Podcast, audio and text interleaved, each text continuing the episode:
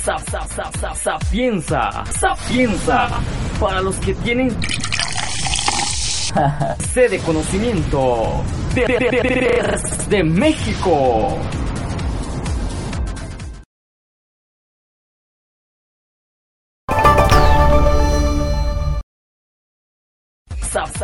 Sapienza, sapienza, para los que tienen sede conocimiento de, de, de, México.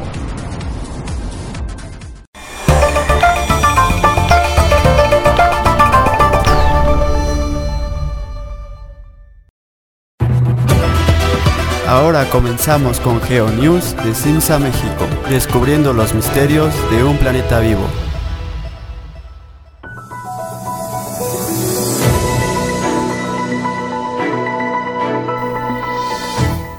Hola amigos, ¿cómo están? Buenas tardes. Bienvenidos nuevamente a su programa favorito, su podcast favorito, GeoNews, a través de Sapienza Radio, en el cual, como todos los viernes, en punto de las 12 del día, estamos eh, aquí hablando sobre diferentes fenómenos naturales que han estado ocurriendo en la última semana en nuestro planeta y, por qué no, también en el universo. Pero para ello, pues quiero agradecerles primero a quienes hacen posible este programa. Primero a quienes están en, aquí en cabina, ¿no? Que gracias a ellos pues, todo esto funciona de manera adecuada. Un saludo a Eric, que como siempre está al pendiente de los controles y de que todo esto salga excelente. Muchas gracias, Eric. Bueno, también quiero agradecer a mi amiga Jen, que se encuentra en las redes sociales. Muchas gracias amiga, nuevamente a ti, muchas gracias.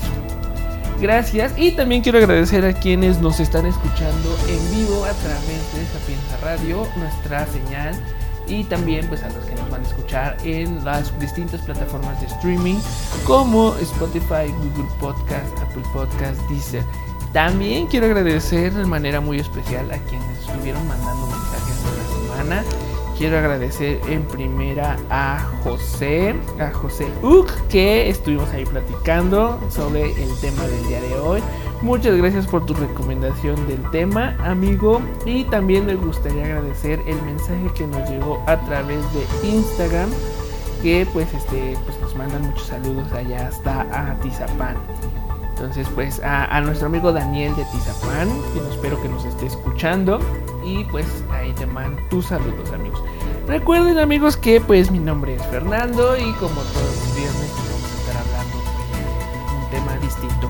Y para ello, pues que más que, pues, que nos manden un mensaje a través de nuestras redes sociales y nuestro teléfono, nuestro número de WhatsApp, que es el 55 45 61 35 86. Les repito, 55 45 61 35 86.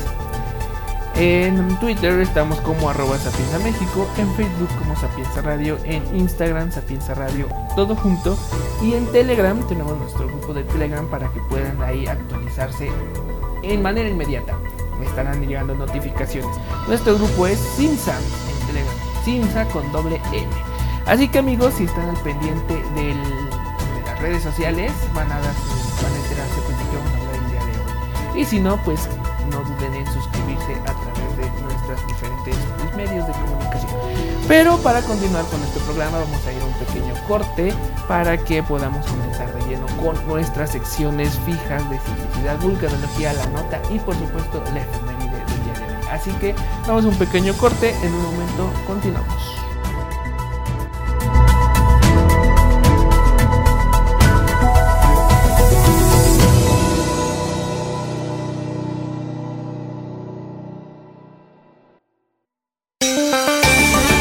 Sigue escuchando GeoNews. Continuamos.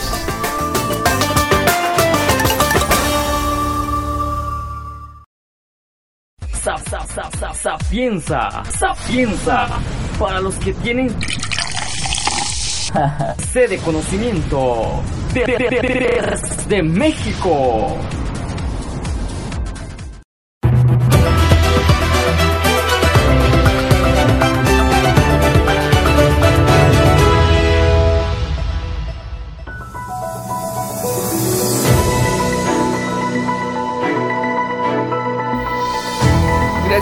Por continuar con nosotros aquí en GeoNews a través de Sapienza Radio, recordándoles que estamos totalmente en vivo y también pues pueden escucharnos en nuestras redes de streaming. Pues bueno, vamos a comenzar con nuestro programa del día de hoy con nuestras ya secciones conocidas y la primera de ellos es la de la sección del efeméride.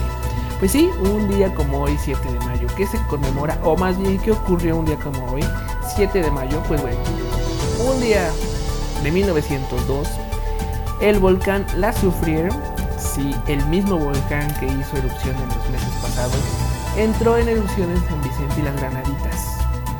La erupción estuvo precedida por emanaciones de gases y columnas de ceniza desde el cráter, las cuales pues iban aumentando hasta que finalmente una gran erupción produjo una enorme columna eruptiva que más tarde evolucionaría en flujos piroclásticos.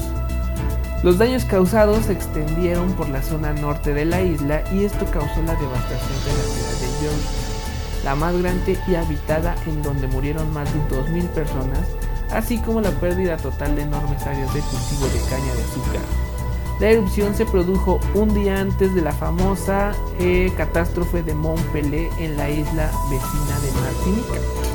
Entonces es curioso hablar sobre esta erupción porque tenemos el mismo escenario de 1902, de 1979, lo presenciamos ahora en este año 2021.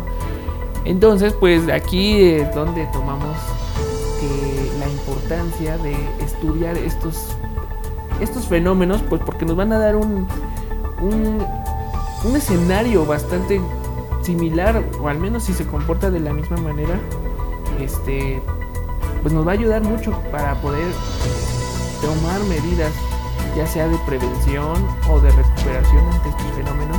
Y pues bueno, allá en, San Vicente y las Granaditas tuvimos esta erupción allá en 1902, poco más de un siglo que también pues, marcó la historia de este pequeño país. Continuando con el reporte de la actividad, en el caso de la actividad sísmica global, en la última semana o se registraron un total de 9 eventos con una magnitud igual o superior a 5.5, de los cuales va a destacar por magnitud el sismo de Cel registrado el 30 de abril, el pasado 30 de abril, cuya magnitud fue de 6.8.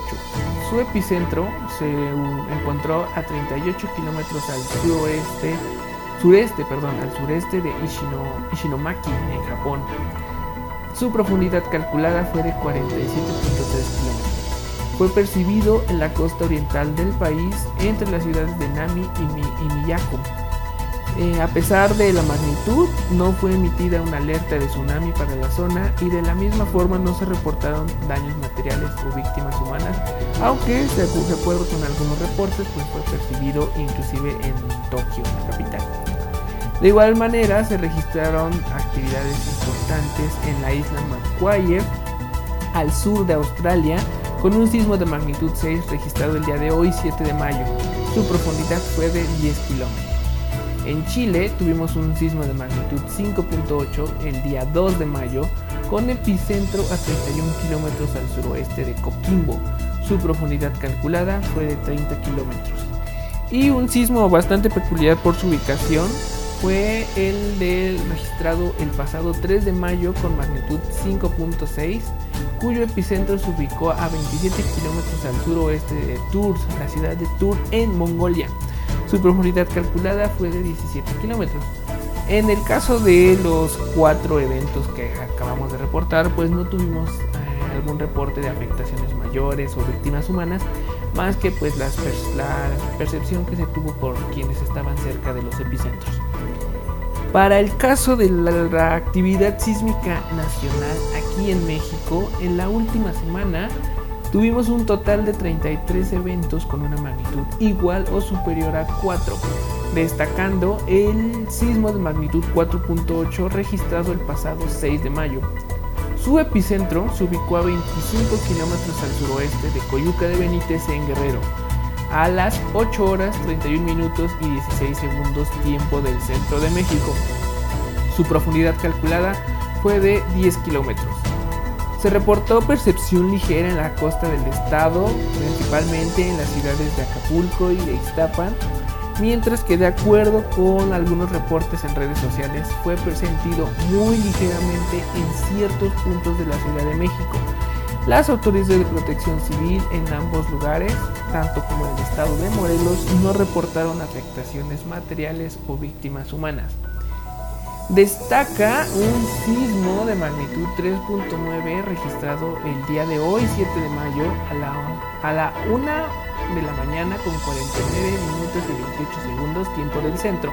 Su epicentro se ubicó a 103 kilómetros al noreste de Guamúchil, en Sinaloa, justo en los límites con el estado de Chihuahua. Esto para el caso de la actividad sísmica. En el reporte de la actividad volcánica global, el volcán del Pitón de la Fornais en la isla Reunión continúa con actividad a través de la salida de flujos de lava que se han desplazado por conductos o tubos de lava que han descargado en áreas bajas de la isla. En algunos casos se han ocasionado algunos incendios en zonas boscosas y se ha detectado una ligera deformación en la cumbre del volcán. Algunas fuentes de lava han surgido desde los respiraderos, por lo que pues se mantiene esta actividad de acuerdo con algunas noticias, unas fuentes de noticias locales, se reportó que dos estudiantes de una edad de 20 años aproximadamente fueron encontrados muertos cerca de, la, de uno de estos conos de lava. Sin embargo, pues las autoridades no han dado o han atribuido la muerte a una influencia directa de la actividad volcánica. Bueno, pues de aquí es lo que decíamos la semana pasada, ¿no? Que siempre que tenemos estas actividades pues se recomienda no acercarse a un a un radio del, punto porque pues a pesar de que bueno personalmente no si yo tuviera un volcán aquí en erupción al lado pues obviamente iría pero pues las consecuencias como el respirar gases tóxicos como dióxido de azufre, dióxido de carbono o cambios repentinos en, en la actividad pues pueden ser mortales, ¿no? No sabemos aquí este caso de estos estudiantes que haya pasado, pero parece que algo, algo hay por ahí con relación con el volcán. Eh, también tuvimos actividad importante en el complejo de Dieng, complejo volcánico de Dieng en Indonesia, el cual registró una explosión freática en uno de sus lagos cráter, eh, principalmente en el lago de Sileri, la cual expulsó rocas y lodo a una distancia de 400 metros desde ese punto. Esto causó que un camino fuera bloqueado por el material expulsado y de la misma forma se pidió a los pobladores no acercarse a menos de 500 metros de distancia. El volcán Ebeco en Kamchatka, allá en Rusia, pues, presentó ligeras explosiones, las cuales causaron columnas de eruptivas que llegaron hasta 3 kilómetros de altura. Estas se desplazaron hacia el noroeste, por lo que el nivel de alerta se encuentra en color naranja para eh, la aviación. Y lo mismo, continuamos con el volcán islandés, este que ha mantenido su erupción desde hace ya dos meses, el volcán Kristuvik, que tuvo un aumento significativo de su actividad en uno de sus conos volcánicos, el cual produjo fuentes de lava que llegaron a una altura de hasta 300 metros, siendo la más alta registrada desde el inicio de la erupción. Incluso se dice que fueron vistos, algunas fuentes lo mencionan, fueron vistos desde la capital, desde Reykjavik. Entonces, pues lo que les mencionábamos, estos fenómenos son bastante impredecibles, de ahí de que pues eh, sea necesario pues, acatar las reglas, no se hace para prohibir pasos o el libre flujo de las personas. Simplemente lo que queremos es evitar este tipo de desgracias que se dieron en este caso en la isla de Reunión, que pues esperamos noticias si se confirma o no que es asociado al volcán. En el caso de nuestros volcanes mexicanos, los dos más activos, para el Popocatépetl, en las últimas 24 horas, mediante el sistema de monitoreo del volcán, se identificaron 100 exhalaciones y 186 minutos de tremor de baja amplitud que estuvieron acompañados de gases volcánicos y ligeras cantidades de ceniza. Adicionalmente, se registraron un total de 3 eventos sísmicos en la última semana con magnitudes de 2.4, 1.6 y 1.7 los días 2 de mayo y el día de hoy 7 de mayo respectivamente. El semáforo de alerta volcánica del Popocatépetl se encuentra en amarillo fase 2. Para el caso del volcán de Colima, en la última semana se contabilizaron 16 eventos de alta frecuencia, un derrumbe y 8 minutos de tremor de baja amplitud. Continúan de forma intermitente las emisiones de vapor y gases provenientes principalmente del lado, lado noroeste del cráter, aunque también se han observado fumarolas en la parte oeste el volcán continúa con, eh, continúa con una actividad ligeramente por encima del nivel base de su actividad sísmica interna, principalmente por estos eventos de alta frecuencia, así como pequeños segmentos de tremor de baja amplitud. Se sigue observando la salida de vapor y gases provenientes de la fumarola noroeste de forma intermitente. Así que de continuar este, pues este patrón, al menos en la siguiente semana, estaríamos observando algunas ligeras explosiones que pues si llega a haber un cambio significativo se estaría reportando por parte del observatorio allá en Colima, el observatorio volcánico. Bueno amigos, esto fue en el caso de la actividad sísmica y la actividad volcánica y para concluir con nuestro primer bloque vamos a terminar con la nota del día que pues en redes ha estado un poco un poco llamativo porque pues yo creo que cualquiera nos daría un poco de temor. Bueno, la nota del día habla de que un cohete chino caerá en algún punto del Océano Pacífico. ¿Y esto por qué? Pues bueno, las principales agencias espaciales internacionales y medios de defensa están en alerta ante la caída de los restos de un cohete que fue lanzado al espacio para llevar lo que sería el primer módulo de la Estación Espacial China.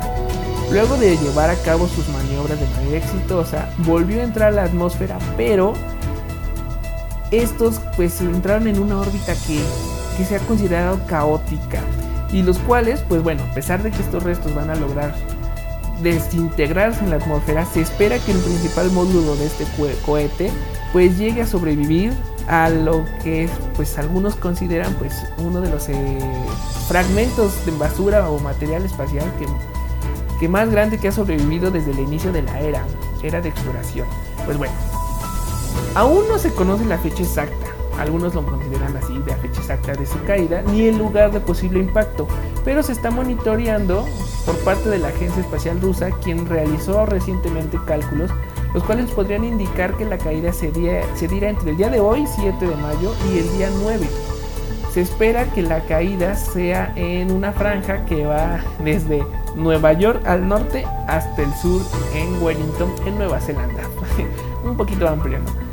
aunque es muy probable que debido a la trayectoria que lleve caiga en una franja que involucra el Pacífico, el Pacífico del Sur y posiblemente una pequeña franja entre Chile, Argentina y Brasil, aunque las probabilidades van hacia el Océano Pacífico.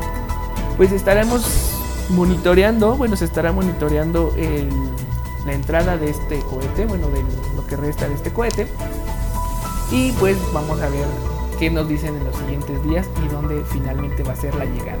Eso pues como paréntesis nos pone a pensar cuánta basura espacial hay en, la atmósfera superior, ¿no? Entonces se, se, sabe de algunos casos que se ha llegado a afectar zonas habitadas, si no me equivoco, en África, en África Occidental, llegó a causar afectaciones en algunas aldeas pero pues estamos hablando de un cohete pues de más de 20 toneladas, 50 toneladas y estaremos viendo cuál será el desenlace de este capítulo en la historia espacial, espacial china. Pues bueno amigos, este fue nuestro primer bloque de nuestro programa. Vamos a ir a un corte para seguir con el tema del día de hoy, que se los voy a adelantar, vamos a estar hablando sobre la sequía en México cómo ha estado afectando en esta temporada pues al país, la falta de agua, los incendios y qué se espera que tenga como consecuencias en nuestro país. Así que continúen con nosotros amigos, recuerden que estamos en GeoNews a través de Sapienza Radio. En un momento continuamos con nuestro programa.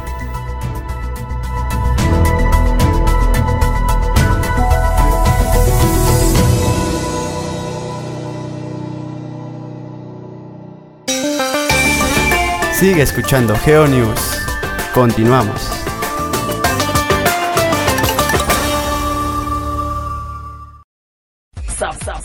Sapienza, sapienza, para los que tienen C de conocimiento de, de, de México.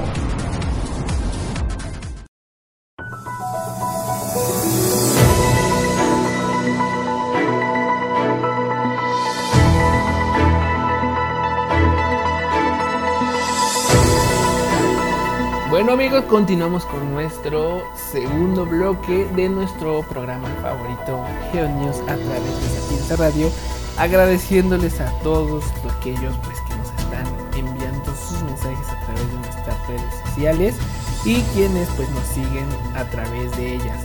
Para aquellos que apenas que se han conectado o que apenas están son nuevos en este programa, pues les recordamos que el teléfono de WhatsApp para que es el 55 45 61 35 86. En Twitter estamos como arroba Sapienza México, en Facebook como Sapienza Radio, Instagram estamos como Sapienza Radio todo junto y Telegram tenemos un grupo en el cual pues ahí constantemente están subiendo actualizaciones de pues de actividad sísmica, noticias, etcétera el grupo E de Telegram es Simsa con doble M, así como suena, Simsa con doble M. Pues bueno amigos, ya les adelantamos un poquito sobre lo que va a ser nuestro tema del día de hoy, que vamos a estar hablando sobre la sequía en México. Eh, pues sí, los que nos han seguido a través de, pues, estos capítulos que hemos cada semanales, pues nos han dado cuenta que somos como más geológicos, ¿no? Somos como más volcánicos, más sísmicos. Pero pues también está esta parte atmosférica que también está pues influyendo en nuestro país, ¿no? Y pues en estos últimos días se ha estado dando un fenómeno que lo estamos padeciendo.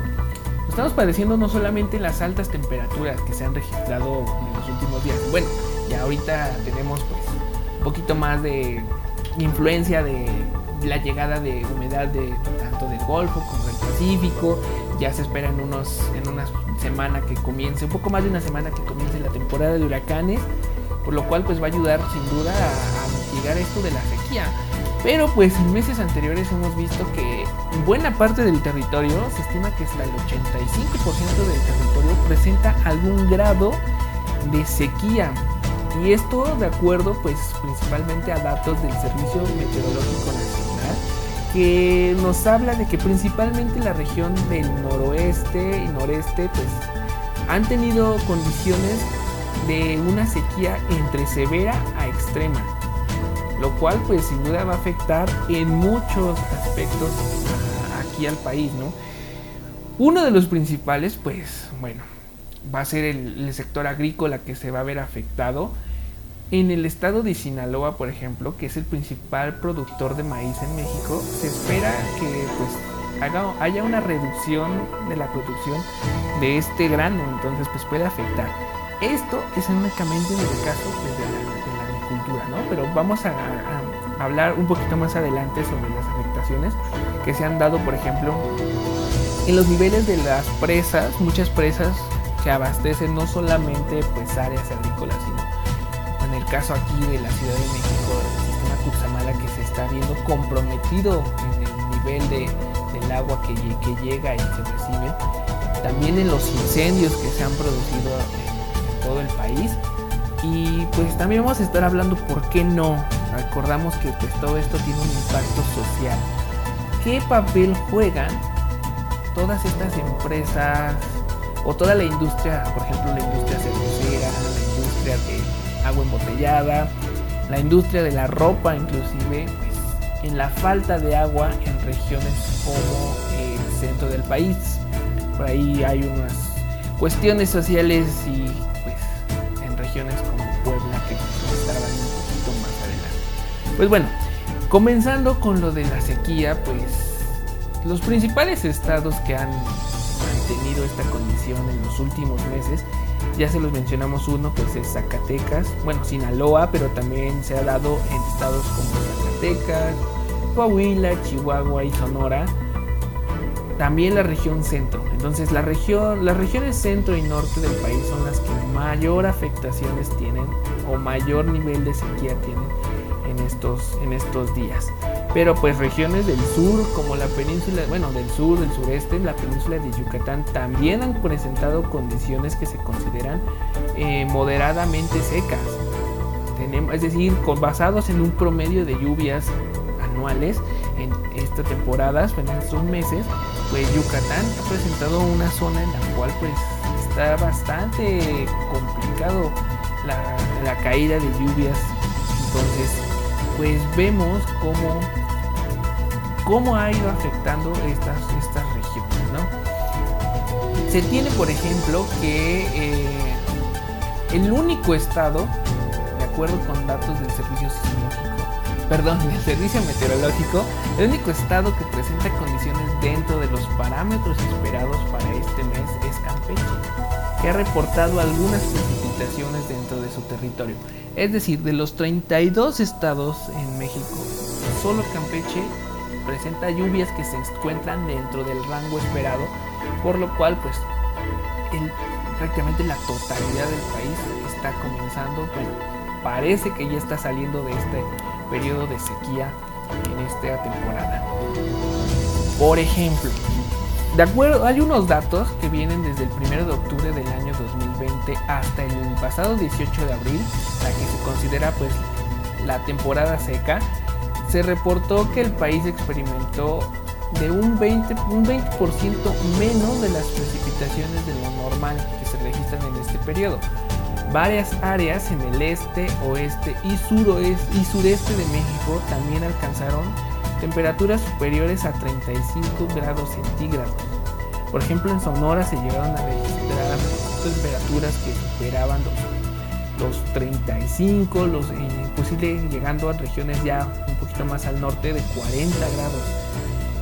Esto pues no solamente afecta pues, en cuanto a las precipitaciones que, llegan y abastecen los sistemas fluviales de esta zona, sino que inclusive pues llegan a afectar a a la salud de quienes ahí viven. Los meses húmedos del pasado año 2020 también recibieron escasas precipitaciones. Y el principal causante, mm, no vamos a culpar, vamos a poner culpables, pero es parte de un ciclo natural de la Tierra, es el fenómeno o el evento de la niña. La niña, que es un fenómeno de una masa de agua inusualmente fría en parte oriental del Océano Pacífico que debido a que no alcanza la temperatura suficiente para la evaporación y posterior formación de nubes de lluvia, pues produce una disminución en las precipitaciones sobre México y el sur de Estados Unidos. Entonces, el principal problema de esta sequía en este, en este periodo es la niña. También es este, pues, está ayudando, o al menos lo vimos durante la temporada pasada, el año pasado, que ayudó mucho en la formación de ciclones tropicales en el Atlántico. Eh, el fenómeno de la niña y del niño es un, es un ciclo bastante complejo, pero básicamente es una masa de agua fría que se desplaza y nos permite que tengamos estas condiciones de sequía. Pero en el Pacífico, esto, esto se da en el Pacífico, pero en el Atlántico lo que tenemos es que hay mayor concentración de agua caliente, como que migra el agua caliente, algo así más o menos ocurre y tenemos formación de grandes ciclones tropicales. Pero lo que se ha visto es que estos ciclones tropicales que ayudan a disminuir pues, las temperaturas, aportan agua, eh, ahora parece que se están como desplazando hacia finales de la temporada oficial. Al principio habíamos visto que pues, eh, los grandes ciclones se daban, por ejemplo, entre septiembre, agosto comenzaban, pero el año pasado vimos cómo a, finales de mediados de noviembre, finales de noviembre teníamos grandes huracanes de categoría 5. El último de ellos fue Iota, que tocó Centroamérica, en Honduras, que pues, eso hizo que pues, dijéramos, se supone que a finales de noviembre termina, entre comillas, la temporada de huracanes. ¿Qué está pasando? Pues bueno, la niña es, de acuerdo con los expertos, el principal responsable. Este, estas condiciones de sequía, las cuales pues no, se, no se comparan con eventos recientes. El más cercano fue en el año 2011, cuando el 95% del país tuvo condiciones de sequía. Y se estima que esto provocó hambrunas en los estados de Chihuahua, Sonora. Y en 1996, que es el año en el que eh, tuvimos las mayores condiciones de sequía, el país experimentó la más grande registrada, sufriendo enormes pérdidas en cosechas. Se espera que conforme la niña vaya disminuyendo, tengamos pues este un mayor calentamiento de las aguas, lo que provoque la lluvia pues, que tanto hace falta. Eh, la lluvia que cayó recientemente en México se ha dado en estados con condiciones de sequía leve, o sea, no ha llegado a las regiones que tenemos sequía extrema. Por lo que, pues, no, a pesar que, por ejemplo, aquí en el centro de México, en el centro del país, ya hemos presentado algunos días con condiciones de lluvias, algunas fuertes, ¿no? Tuvimos unos fuertes la semana pasada, esta semana que inclusive granizo, ¿no? Pues no han sido las suficientes como para considerarse dentro de los parámetros normales, entre comillas, de las precipitaciones en México para este mes. Eso pues nos pone en cierto punto en jaque porque vamos a tener posibles consecuencias. Ya hablamos un poquito de las consecuencias sociales, las consecuencias agrícolas. Vamos a hablar un poquito más adelante sobre los incendios, qué puede pasar o más bien qué, qué influencia tuvo de esto, ¿no? Pero entonces, estas condiciones de sequía, pues bueno, la temporada siempre se ha presentado la gran parte del país pues presenta desde finales de año hasta mediados de, del año siguiente, podría ser de noviembre a mayo, pues existe, ya tenemos estas, estos patrones de una disminución en las lluvias en, en la gran cantidad del territorio. Sin embargo, lo que está preocupando actualmente es eso, de que ya deberíamos tener ciertos niveles, en, por ejemplo en las presas, pero hay algunas que prácticamente están secas. Y de eso vamos a estar hablando un poco más en nuestro siguiente bloque. Para ello vamos a ir un pequeño corte para hablar sobre qué consecuencias se espera de esta sequía en México que pues, esperamos que pronto termine no solo para el centro del país sino para todo todas las todo el, todo nuestro territorio nacional así que continuamos amigos recuerden estamos en a través de Sapienza Radio volvemos en un momento más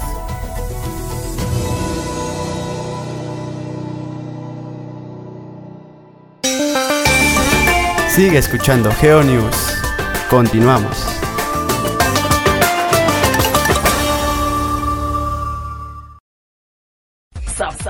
Sapienza, sapienza, para los que tienen sede de conocimiento de, de, de México.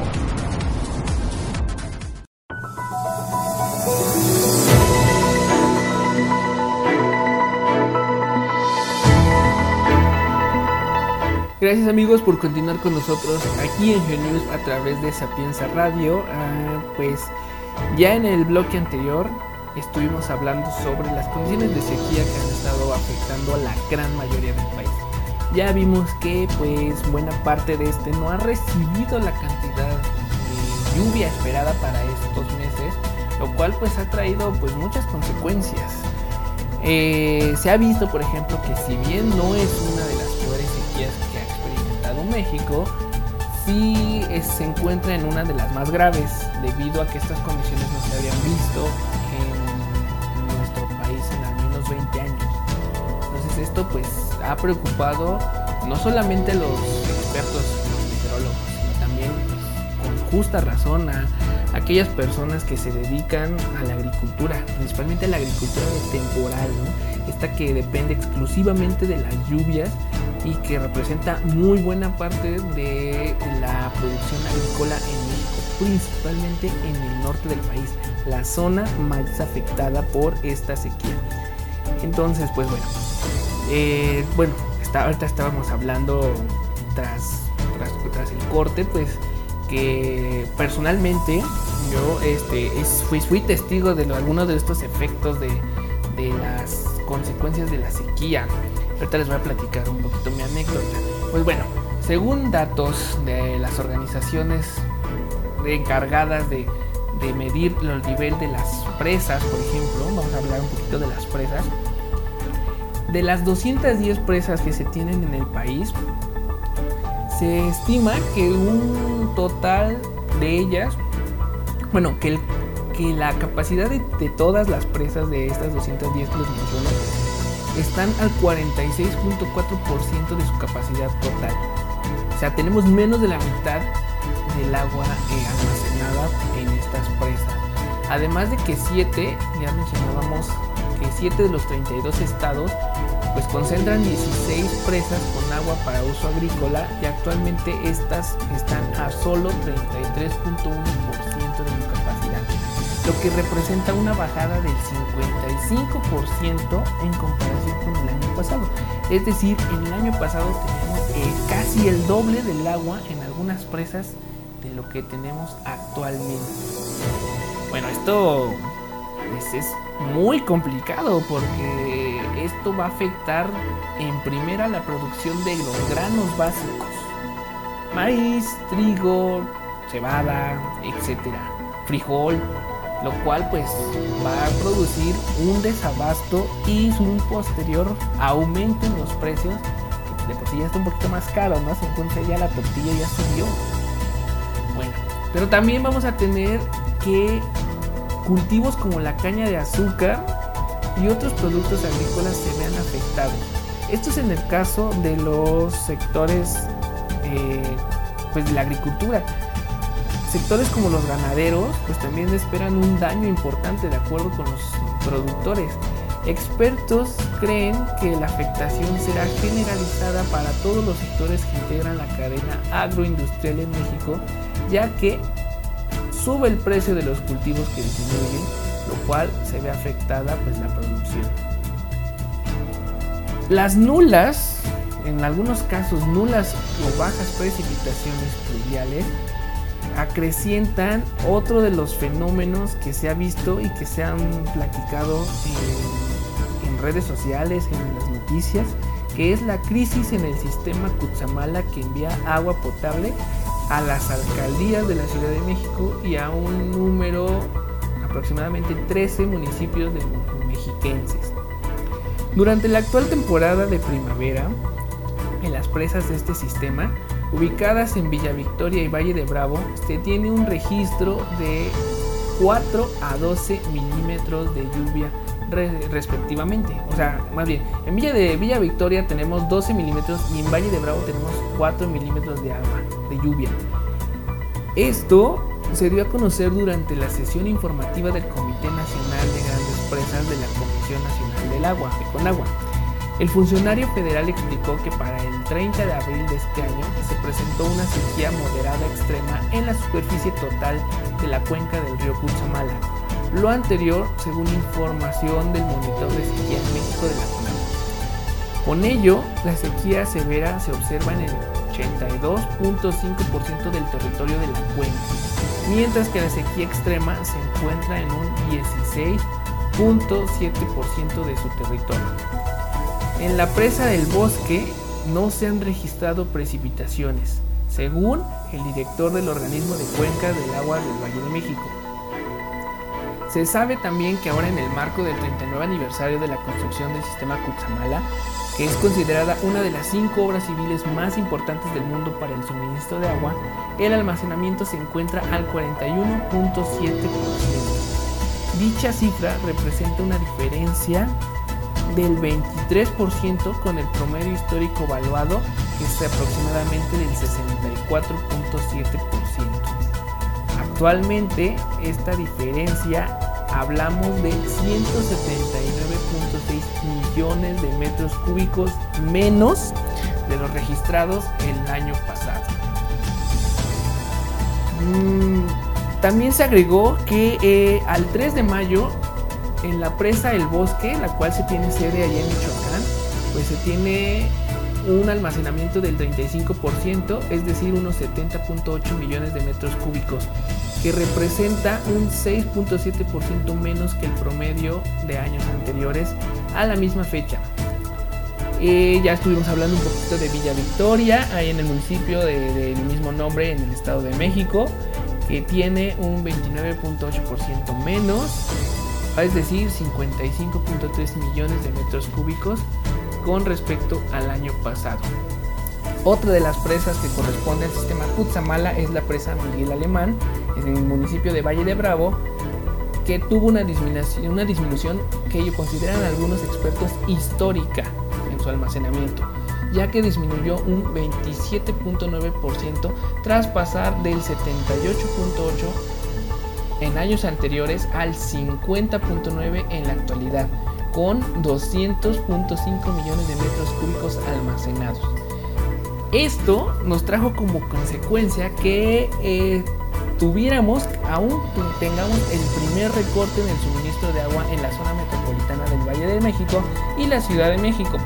Se espera que este recorte concluya el día 15 de mayo, sin embargo, a partir del día siguiente, es decir, prácticamente no es ningún recorte, es una continuación, inicie un segundo bloqueo o una segunda disminución de este, del suministro de agua proveniente del Kutsamala que concluirá el día 31 de diciembre. Entonces, pues para quienes vivimos en la Ciudad de México o estamos aquí en esta zona, pues no vamos a tener agua de manera normal, vamos a tener un suministro recordado del agua lo que resta del año.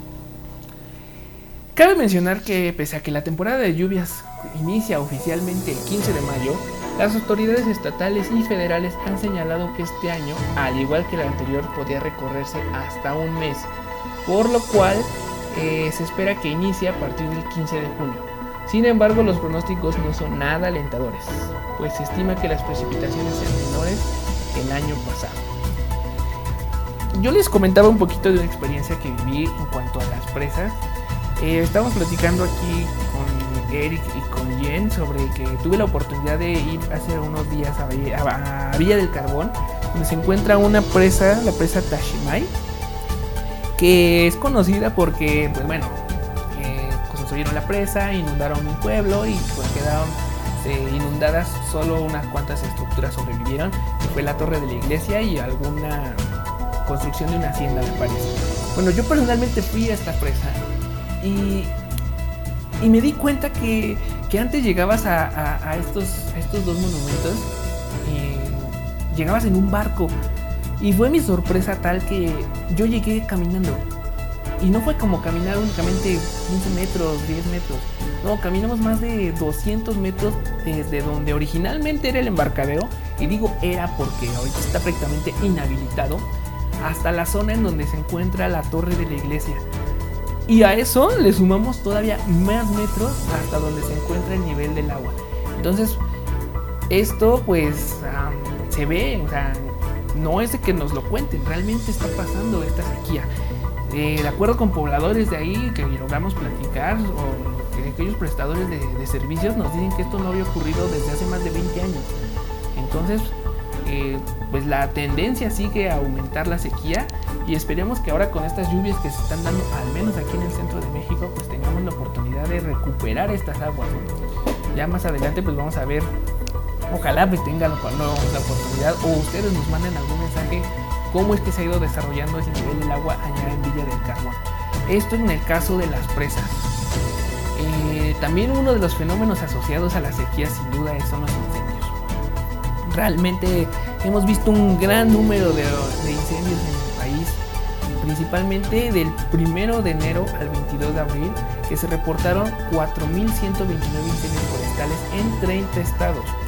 En total se han consumido 159.674 hectáreas, por lo que el 2021 se ubica como el segundo peor año desde el 2012 en el mismo periodo, según cifras del reporte semanal de la Comisión Nacional Forestal. Paradójicamente, aquí ya viene, si bien no algo responsable del cambio climático, de la falta de lluvias, pues de que casualmente el presupuesto asignado a la dependencia que se encarga de combatir incendios forestales se ha reducido en 43% desde este año, de acuerdo con denuncias de estas organizaciones. Los estados con mayor superficie afectada son Nuevo León, Guerrero, Oaxaca, Chihuahua, Chiapas, el Estado de México, Durango, Michoacán, Puebla y Coahuila, que en conjunto representan el 74% del total nacional de los incendios. Las ONGs han denunciado que el combate a estos siniestros ha sido deficiente por la falta de previsiones en los tres órdenes de gobierno y llamaron a una política pública de manejo del fuego que considere nuevas condiciones climáticas, así como la recuperación de la enorme riqueza biológica y cultural en el país. o sea, también tenemos una temporada de incendios en México. Esto es normal, o sea, los incendios no son malos como, como fenómenos naturales.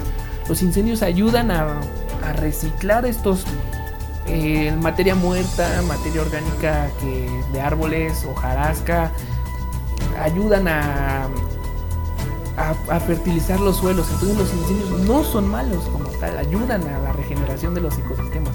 Lo que sí está afectando actualmente es el hecho que estos incendios están en números jamás vistos o que no se habían visto en muchos años.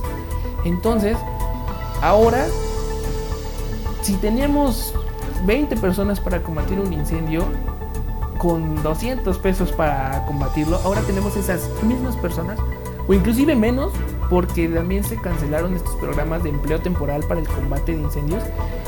Entonces ahora estamos viendo reducción no solamente en el presupuesto, sino también en el personal. Y eso que ayuda a que si tenemos el mismo número de incendios, pues va a ser más difícil controlarlos. Pero ahora estamos teniendo más incendios. Más incendios con menos personas y menos presupuesto. Pues eso ha llevado a estos números rojos que no se habían visto. Entonces, la falta de, lluvias afecta no solamente al sector agrícola, sino ahora también está afectando al sector forestal. Por ejemplo, en Coahuila teníamos estos grandes bosques en la Sierra de Arteaga, los cuales pues ahora se fueron afectados. O sea, estamos hablando de bosques maduros, de bosques de árboles con más de 100, 200 años de antigüedad, que literalmente fueron arrasados.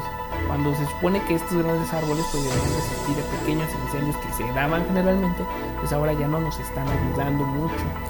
Entonces está muy complicado esto de la, de la sequía y pues como decíamos, la temporada de lluvias va a comenzar ahora este próximo 15 de mayo, pero los pronósticos no nos están ayudando.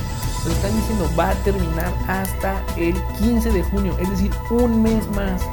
Y esto que ha llevado a que se tomen medidas como los recortes de agua en el sistema Cutzamala, o más bien el recorte, porque se va a extender hasta el 31 de mayo, de, de, diciembre.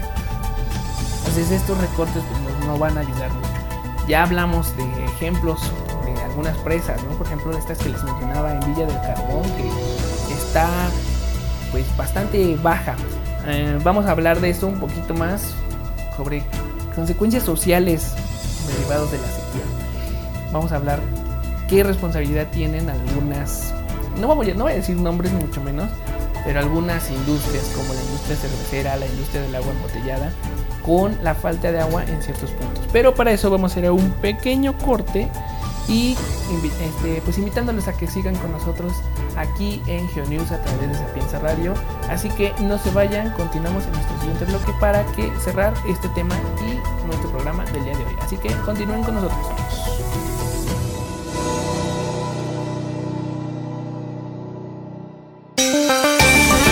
Sigue escuchando GeoNews. Continuamos.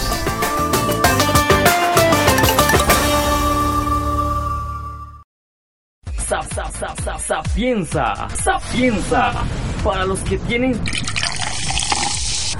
sede de conocimiento de México.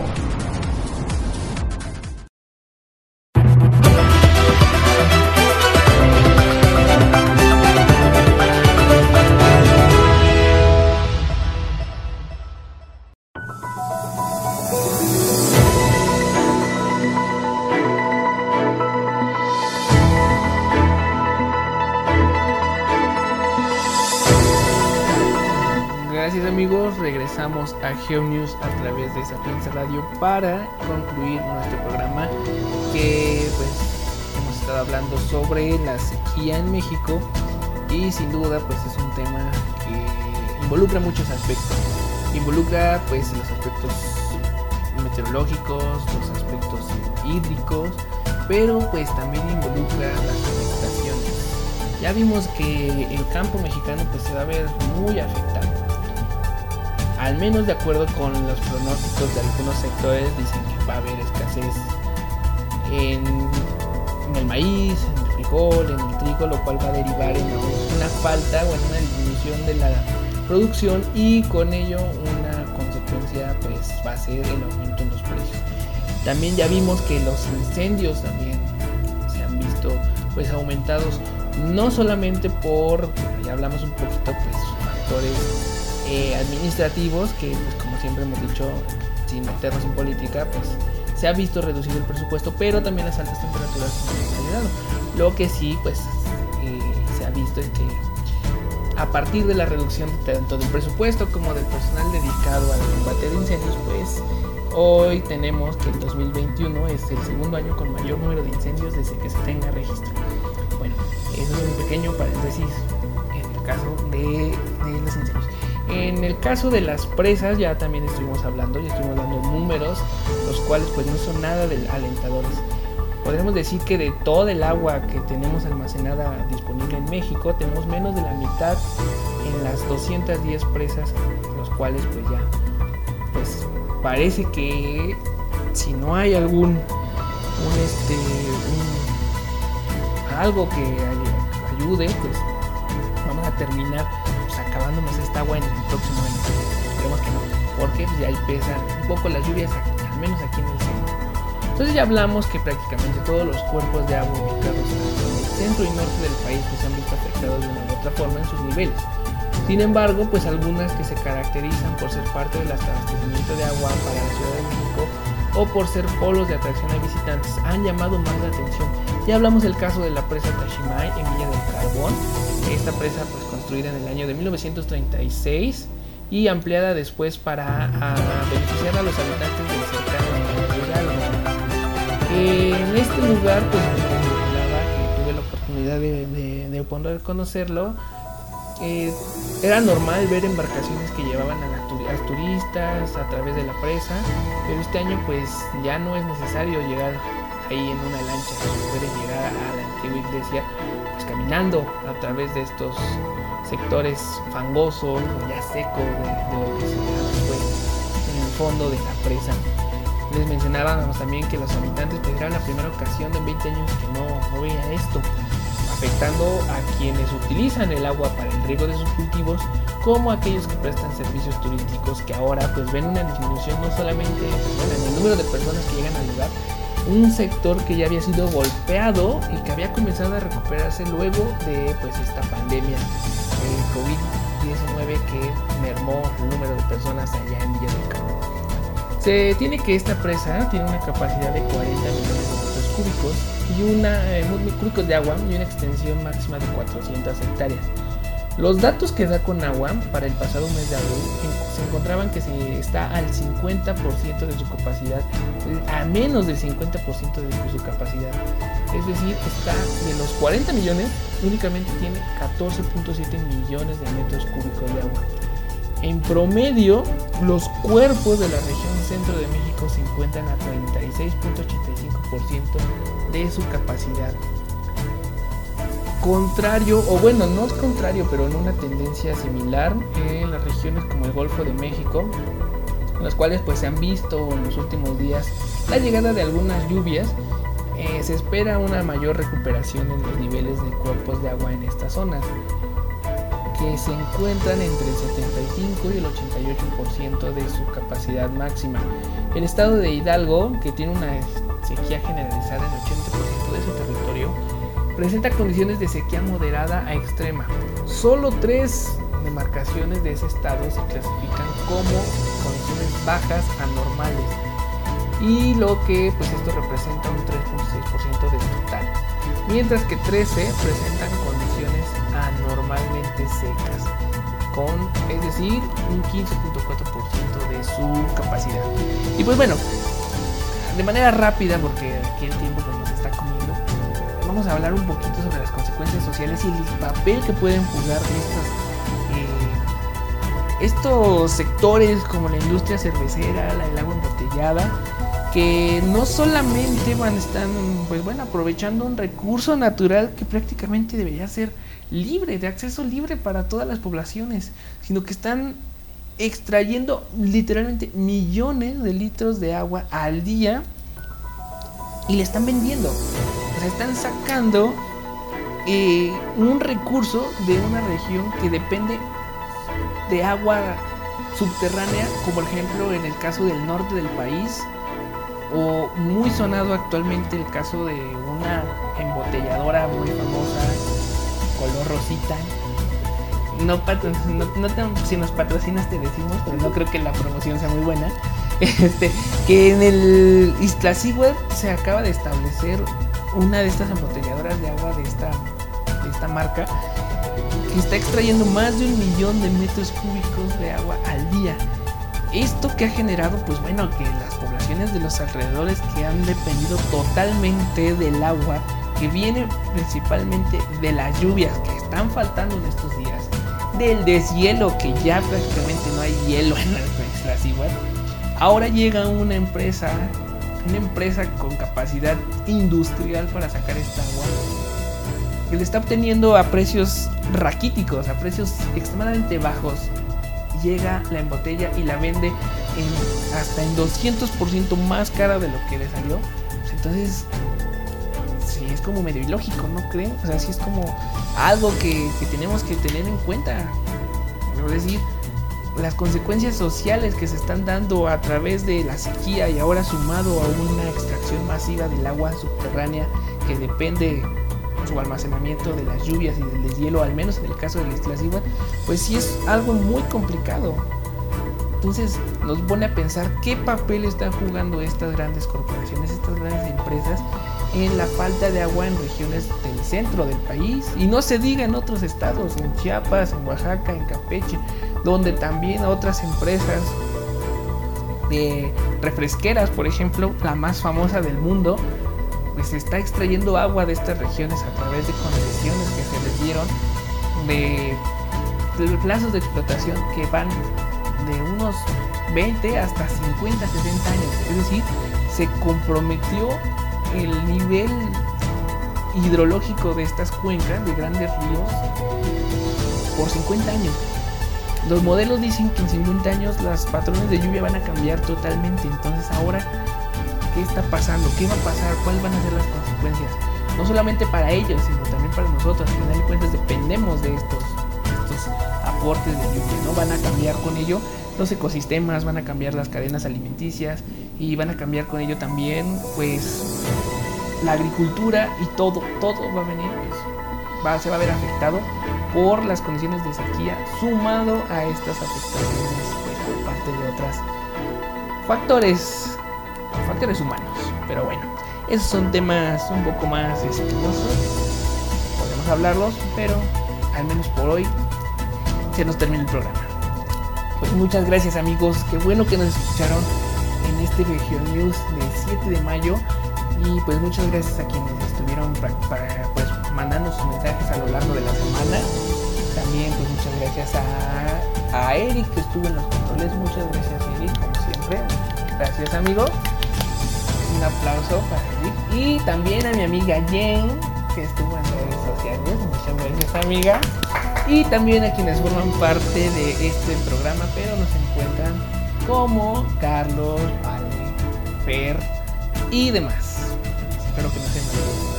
Gracias a todos ustedes.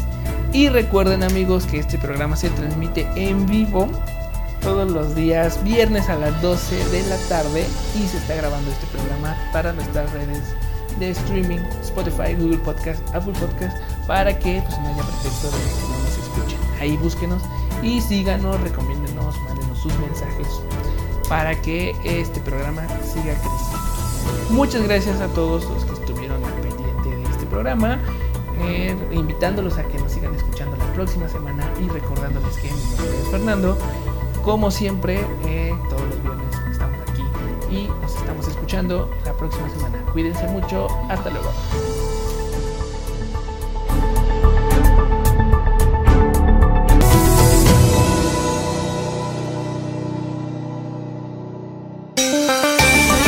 Sigue escuchando GeoNews. Continuamos.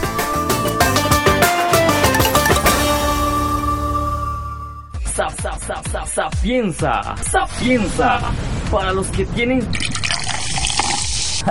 sede conocimiento de, de, de, de México.